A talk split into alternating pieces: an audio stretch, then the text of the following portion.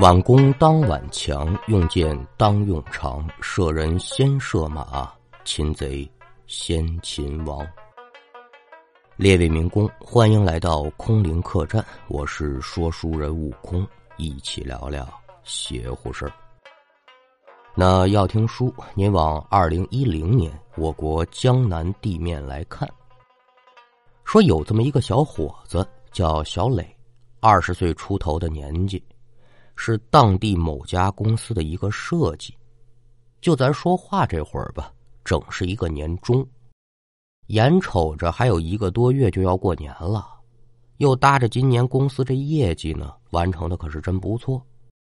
公司老总一高兴，同志们，今年咱早点放假，早点回家，咱来年再战吧。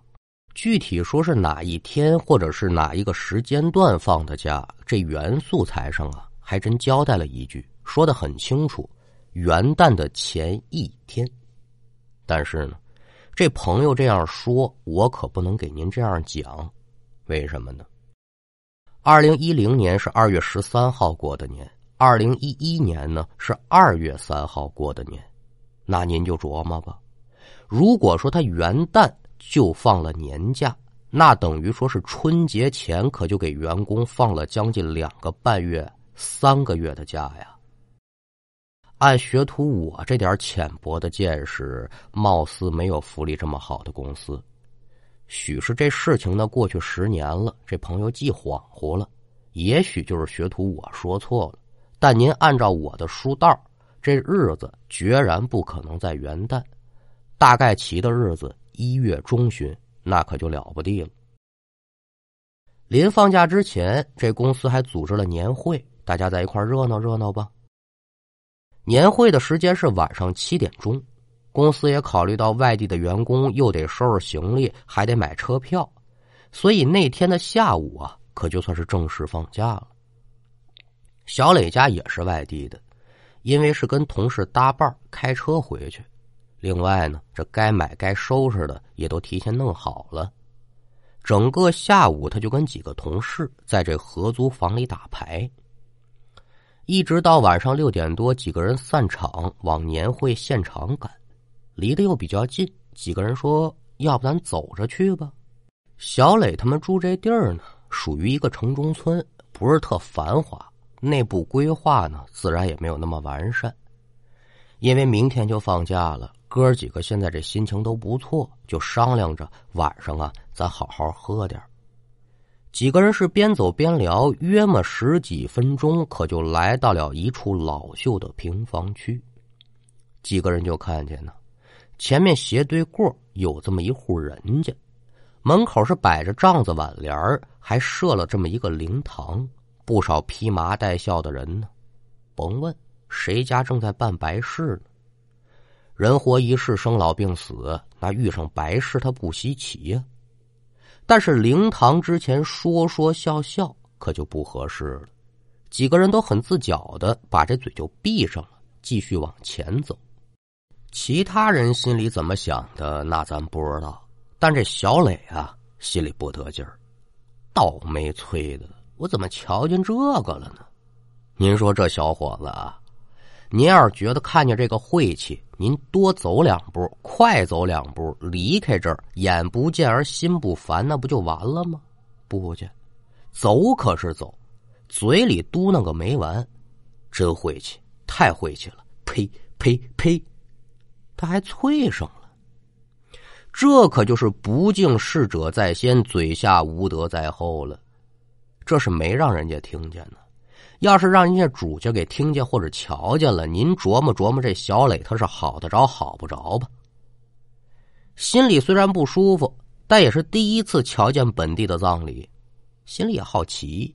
嗯，我看看，跟我们老家那边有啥不一样的呀？下意识的可就多瞧了两眼，倒也没啥特别的地方，只是呢，有这么一个人引起了小磊的注意，怎么呢？在灵堂之上，众多披麻戴孝的人当中，有这么一个矮个的老头看身高一米五左右，周身上下一身黑，但是啊，在人群当中可是十分的扎眼。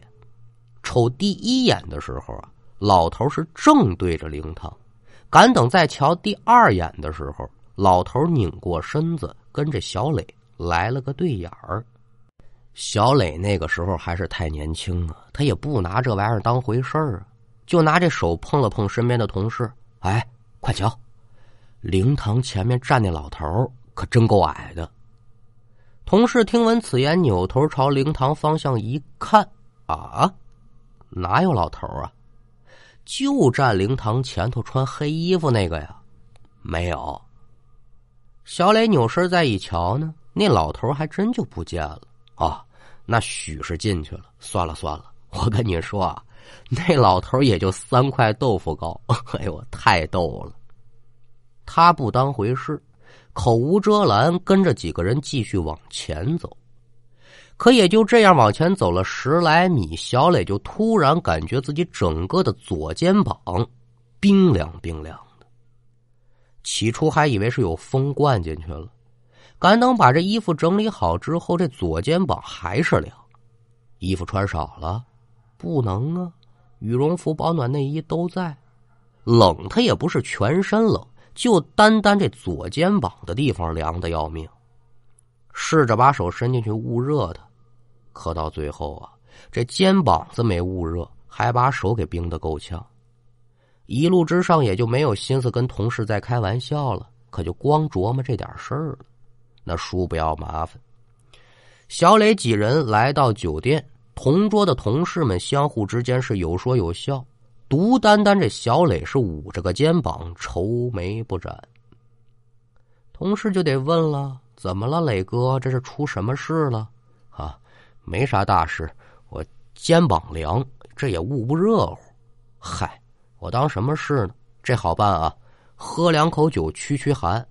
说着话，可就给小磊倒了一杯白酒。小磊酒量也不错，自己能喝一斤。听人劝，吃饱饭。同事给出招，那咱就喝。可是没想到啊，这一口白酒下去，小磊就觉得自己是头晕目眩，感觉这不是喝一口啊，像喝一瓶儿，整个人晕的不成了。平时跟小磊玩的不错的几个同事也纳闷啊，哟，平时不是这量啊，再瞧瞧这白酒的度数也不高，这人怎么醉成这样了呢？反正整个年会下来吧，小磊除了这口酒之外是十酒未沾，迷迷瞪瞪熬到年会结束，被同事搀着回了家。躺在床上的小磊眼望着头顶上的吊灯，就感觉是天旋地转呢。哎呦，我太难受了，有心说想睡，怎么也睡不着。合租的同事各自回到屋中休息，整个房间当中还有意识的，可就剩下小磊自己了。肩膀上那个冰凉的感觉依旧是存在的，强扎挣着，又打床上坐起来，准备去拿一个暖水袋呀，放肩膀上暖和暖和。可这边是刚坐直了身子，小磊就感觉自己这左肩膀突然被一股无形的力量猛地往后一摁。整个人又定到床上了，好家伙，这一躺可是不要紧呐！小磊就瞧见有一个人正低头瞧着自己呢。这个时候的小磊是头晕眼花，也看不清楚这人具体长什么模样，但隐约约能看得见这是个男的，而且这岁数可是不小了。这个人一出现，小磊再提鼻子一闻，嗯。一股浓浓的烧纸味儿，那这种情形说不怕，没人相信。可正当小磊准备叫喊之时，此时一双手一下就捂住了小磊的眼睛，紧接着这人可就没知觉了。也不知道过了多长时间吧，跟小磊一起搭伙回家的同事把他扒拉醒了。这都几点了，还不起来？小磊迷迷糊糊揉了揉惺忪的睡眼，再往外面一看，天光大亮。除了肩膀之上有些冰凉之外啊，昨天那股子眩晕的感觉已然是没有了。昨天晚上的人和烧纸的味儿也不见了。小磊坐在床上，一边揉着肩膀，一边琢磨：我昨天晚上是不是喝多了？好像有个人进我这屋了，还带着一股子烧纸味儿。我这肩膀和晕眩的感觉跟这有没有关系啊？那这些问题如同一团乱麻，在小磊脑子当中得说是纠缠不清，到了他也想不明白。眼看同事催了好几遍了，小磊干脆不想了，等回家的路上跟同事聊聊，看看能不能找到答案吧。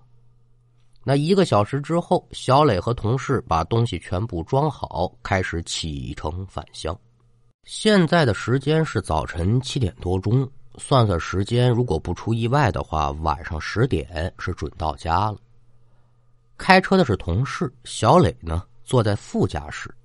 上车之后也有心把昨天晚上的事情说说呀，可这车子开出去还不够一百米呢。昨天这种晕眩感可就再次袭来。那您可能说了，这哥们儿不是晕车吧？呃，我在这跟您说，这小磊呢没有晕车的毛病。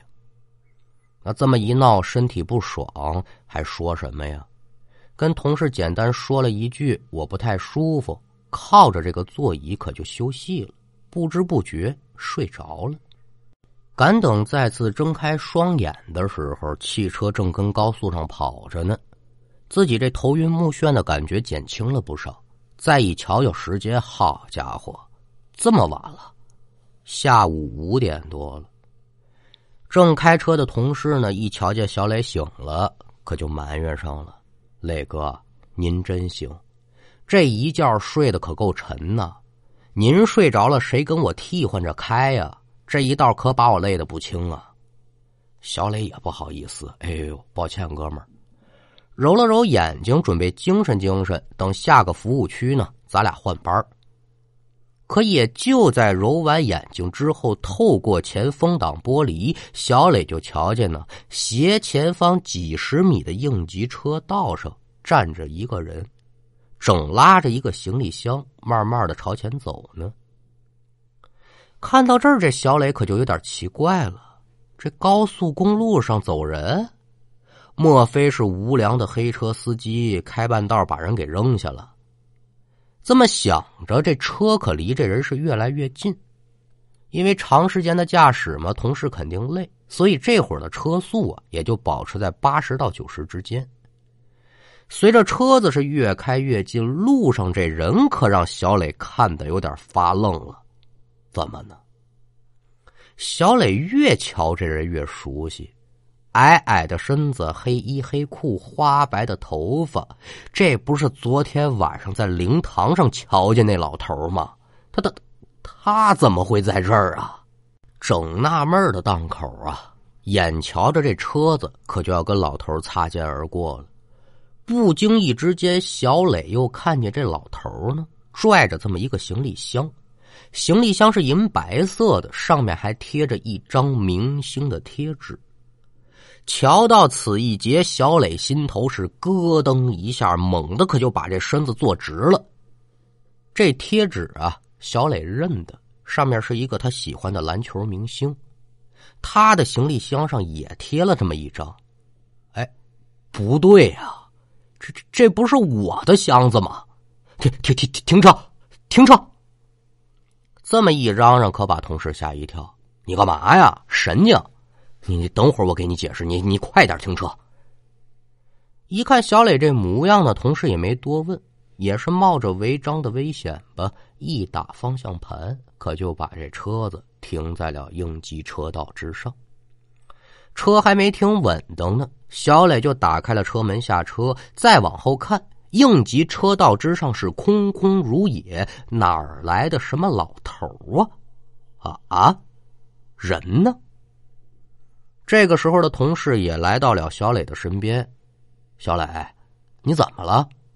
先别问了，开后备箱。哦，这后备箱打开，小磊是连忙查看，发现自己的行李箱呢，好好的跟那儿放着呢。这一通折腾，可就让同事有点摸不着头脑了。我说：“磊哥，你到底怎么回事？”没事上车再聊，赶赶赶紧上车。二人上车之后，小磊自己点了支烟。你还记不记得昨天咱们去酒店，我跟你说那个矮个老头啊？记得呀？怎么了？刚才咱路过的时候啊，我在应急车道上又瞧见他了，而且他还拽着我那个拉杆箱。这这不能吧？我怎么什么都没看见呢？再者说了，这是高速，人哪能随便走啊？没睡醒，眼花了啊！朋友这片话呢，小磊自己心里也犯嘀咕：这不能吧？那眼花就是一晃神的功夫啊，哪有这么老长时间的呀？但是说我下车之后，的确什么也没瞧见呢。小磊是边抽烟边琢磨，一边的同事可就说了：“行了，别想了，你决然就是眼花了。正好这车不也停了吗？”你还头晕不？替我会儿。小磊试了试状态，不灵，还是晕。那对不起啊，兄弟，这车我开不了。得，我算是摊上苦差事了。回家请我喝酒啊！行了，兄弟，您受累吧。这边发动汽车，二人继续前进。那咱叔不要麻烦。到了晚上九点多钟，小磊是成功的到家。有心想请同事吃个饭再走，但这头晕的不行，没办法，咱再约时间吧。小磊今天实在是太难受了，可也就顾不得跟家里人在一起团圆了。回到房间，早早的睡下，也不知睡了多长时间，迷迷糊糊间，小磊就觉得呀，老有人拽他身上这个被子，他下意识的往回扯了好几回，但这感觉还是存在。到最后身上可都有点凉了，小磊直接把这被子狠狠的压在了身下，把自己可就裹在被子里头了，心想着这回总成了吧。可也就当小磊准备继续入睡的时候，身上这被子却被一股无形的力量猛地给扯开了，人呢差点没掉床底下去。小磊是瞬间一个机灵，人腾的一下可就由打床上坐起来了。他们家是紧邻着马路，借着窗户透进来的光亮，小磊就看见自己的被子已经被扯到膝盖处了。说是扯啊，但屋子里没人。难道说我睡觉不老实，说梦话、耍梦锤、打把式，我自己蹬的？这这这不可能啊！自己也实在想不明白怎么回事。把被子重新盖好，准备躺下再琢磨琢磨。这边是侧身刚躺下，头一碰到枕头，这大哥腾的一下又坐起来了。妈，是你吗？您说他这演的是哪一出啊？哎，就在小磊刚躺下，突然就瞧见呢，南墙窗户前头站了个人。这人的头是躲在阴影当中。瞧不清楚长相，但身上可穿着跟小磊他妈一样的紫色棉袄。他以为是自己妈妈，小磊这才问：“妈，是您吗？”这句话问过之后，对方没回答，而且连动都没动一下，还是那么站着。此时屋中是死寂的一片呢。小磊盯着眼前这个可能是老妈的人，想说话，他可不知该说点啥了。沉默了足够三四秒钟之后吧，小磊看到了这辈子他都忘不了的恐怖一幕。只见呢，这人的身子开始微微的朝前倾，他的脸随着倾斜的角度变化开始出现在灯光之下，这也就让小磊看清楚了他的真面目！好家伙，这就叫不看不要紧，看罢之后吓得小磊是魂飞魄散，嘴里可就嚎丧起来了：“爸、爷、姥姥，快点来人呐！我活不了了！”您说他家这什么人口啊？都住一块儿是吗？这人怎么回事？正是小磊遇见那矮个老头这会儿正是一脸微笑的瞧着小磊呢，说是笑啊，那比哭还吓人呢。小磊的呼喊之声把家里的人可就都吵醒了，来到小磊的卧房门前，有心想打开门来看看怎么回事。这门呢，还让小磊给反锁上了。小磊他爸这边是梆梆梆的砸门，小磊妈在旁边可就说：“我的儿啊，你这是怎么了？开门呢？”那屋里的小磊现在怎么样啊？小伙子就得说是真了不得，开门，嘿嘿，下床都费劲了，整个人吓瘫了。盯着眼前这老头脸上的表情，咱也不知是哭还是笑了，反正挺复杂。外面连喊带敲了三两分钟，也不见小磊来开门。这当爹的是真急了，咣咣两脚就把这房门给踹开了。外面的人冲进屋内，小磊就看见眼前这老头是原地消失，不见了。再一瞧，自己的亲人一个个都冲进来了，恐惧转瞬之间可就变成委屈了。二十多岁大小伙子抱着自己家老爷子是哇哇的哭啊！爸，你们可来了，吓死我了！旁边跟着一块进来的是小磊的奶奶呀。一见此情景，连忙可就问说：“大孙子呀，你给奶奶说说，你这是怎么了？”那身边人多了，小磊自然也就不害怕了，斩干了眼泪，把从年会那天肩膀突然变凉开始，一直说到刚才那老头消失，怎么来怎么去，不敢有半点隐瞒。听完小磊的讲述，家中人也是纷纷啧舌，能有这事？小磊奶奶听完，缓缓的可就说了：“孙子。”你这是被那老头的鬼魂给缠上了，跟你回家了。哟，妈妈，这这怎么办呢？怎么办呢？解铃还须系铃人呢。小磊啊，这老头你认得不？我不认识奶奶，得罪他了？我我没得罪他呀，我就一走一过，瞧一眼。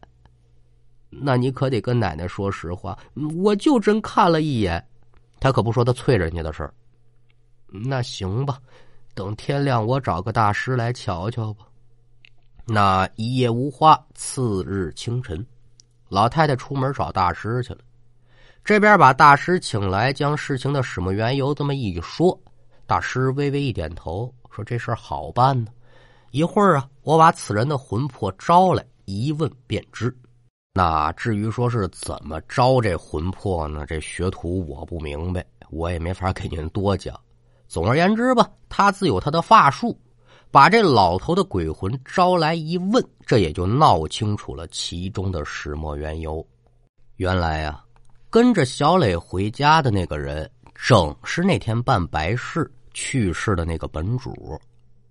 老爷子原本想了看看自己死后什么模样，家里亲戚的状态，没想到呢，有这么一个路过的小伙子，嘴里就来了这么一句“真晦气”，还啐了三口。好家伙，那老爷子能高兴啊！手扶着小磊的肩膀，一路可就跟回了老家。时不时的呢，我还得出来吓唬吓唬你。小磊这几天老犯晕呢。那就是因为人鬼连体，这老爷子不能喝酒，他还晕车，但是鬼没感觉。这个醉酒晕车之后的感觉，可就到了小磊的身上。大师把这来龙去脉呢，可就转述给了小磊的家人。这家里人怎么办呢？给人道歉呗，就告诉给大师说这花多少钱没关系，希望老爷子消消气儿，可别跟这小孩子呀一般见识。老爷子也搭着是个通情达理的主，就想给小磊一个教训，以后你这嘴上啊，你得长个把门的。接受了小磊一家人的道歉之后，就被这大师给送走了。这事儿到这儿可就算是彻底结束了。小磊也是深深知道了自己的错误，在老爷子临走之际呢，是恭恭敬敬的给人老爷子磕了三个头。那古人注重风水啊，相信呢一个好的风水能给自己的生活带去无尽的好处。咱抛开别的不提，单从今天这故事来说，一个人的嘴就是一个人的风水。俗话讲得好啊，好言一句三冬暖，恶语伤人六月寒。人活一世，张一张嘴，吃饭喝水重要，拿来说话更重要。别到最后啊，因为这一张嘴伤了别人，苦了自己。好了，今天的故事就给您讲完了，感谢您的收听。接下来进入悟空。得不得？那本环节由辉哥潮牌工作室赞助播出。辉哥潮牌工作室在莆田本地经营各类鞋子衣服多年，有喜欢名牌鞋子衣服的，又不想花太多钱的朋友们，可以去了解一下，质量绝对经得起您的考验。在莆田绝对是数一数二的卖家，球鞋、运动鞋等等等等，他家都有。微信号幺八八。七九四九二七九三，微信号幺八八七九四九二七九三，买不买无所谓，进来瞧一瞧，看一看。微信号幺八八七九四九二七九三。那我们来看一下听众们的留言。山西大同华银机车说：“终于跟上进度了，不催更，什么时候有我就什么时候听，播的好。”《聊斋》也听了，非常好听。没记错，主播是八六年的吧？跟我弟弟一样大。他在云南某电视台做主播，听你讲故事，不由得想起了弟弟，感觉很亲切。祝你们都工作顺意，身体健康。嗯，您看啊，咱们家不少的书座呢，就是这么的细心。有的时候我在说书里面随便带出来这么一句两句话。都有劳您惦记着，呃，我是八六年的，这还真不错啊。电视台有个弟弟是主播，电台里面呢还有个弟弟是主播。那感谢您的祝福，也祝您和您的家人身体健康。那再来看《时间囊之岁月无痕》说，悟空老师，哎呦，不敢当老师二字，就叫悟空，这显得也亲切。说，首先，作为一名资深土生土长的四十岁的天津人，打死我都不会写“得不得”这三个字。第二，呃，作为一名资深的业余听书人士，这是第一次在主播处留言。首先，我敢肯定你是我的老仙儿，字正腔圆的发音就不用多说了，刻板基本功极其的扎实。无意间听到了怪谈，听到了你的作品，希望作品一如既往的精彩。那感谢哥哥的抬爱和捧场，我这个就谈不到字正腔圆了吧？不少的听众呢都说要集资给我报个普通话培训班啊，关键是我也不上进呢。我个人觉得呢，讲故事这普通话标准啊。当然是最好的，这是一个很大的优势，但它不能作为一个硬性的标准。在大家都能听得懂的前提之下，就用咱老百姓的话讲老百姓的故事。我自己心里踏实，您听着呢也踏实，也会一直的努力。感谢您的收听。再来看冯先生零五一八说：“悟空哥，我是一个九零后的装修工匠啊。”匠人，这很了不起啊！成天听灵异题材的书，现在也在等更新，但是我不催更。我不希望你飞黄腾达之后抛弃了我们这些空手套白狼的听友。您瞧，您这话说的，我更不希望你走向没落。我希望你能平平淡淡的给我们说书，正如我们农民工一样，赚的。不叫钱，最多叫生活费。生活不易，望悟空哥一直保持平常心，给我们说书。这好像也不挨着呀。呵呵一个西米团啊，好像一时之间呢掀起了千层浪。这一条付费音频呢，也出现了不少熟悉的和不熟悉的朋友的留言。支持也好，怒骂也罢。啊，我最近在录新书，一直呢也没拆对出功夫呢，好好跟您聊聊这事儿。也趁着这位兄弟的留言呢，我说两句啊。我只说一次。如果说您列位呢，把悟空呢没当朋友，只是一个单纯的说书机器，那您可以让我不跟随官方的运营脚步前进，自生自灭也就是了。缺了你一个悟空，日后还有八戒、沙僧、白龙马，数不胜数的人会出现。但就一个个体而言，没有谁愿意一直举步维艰，甚至于说是毁灭。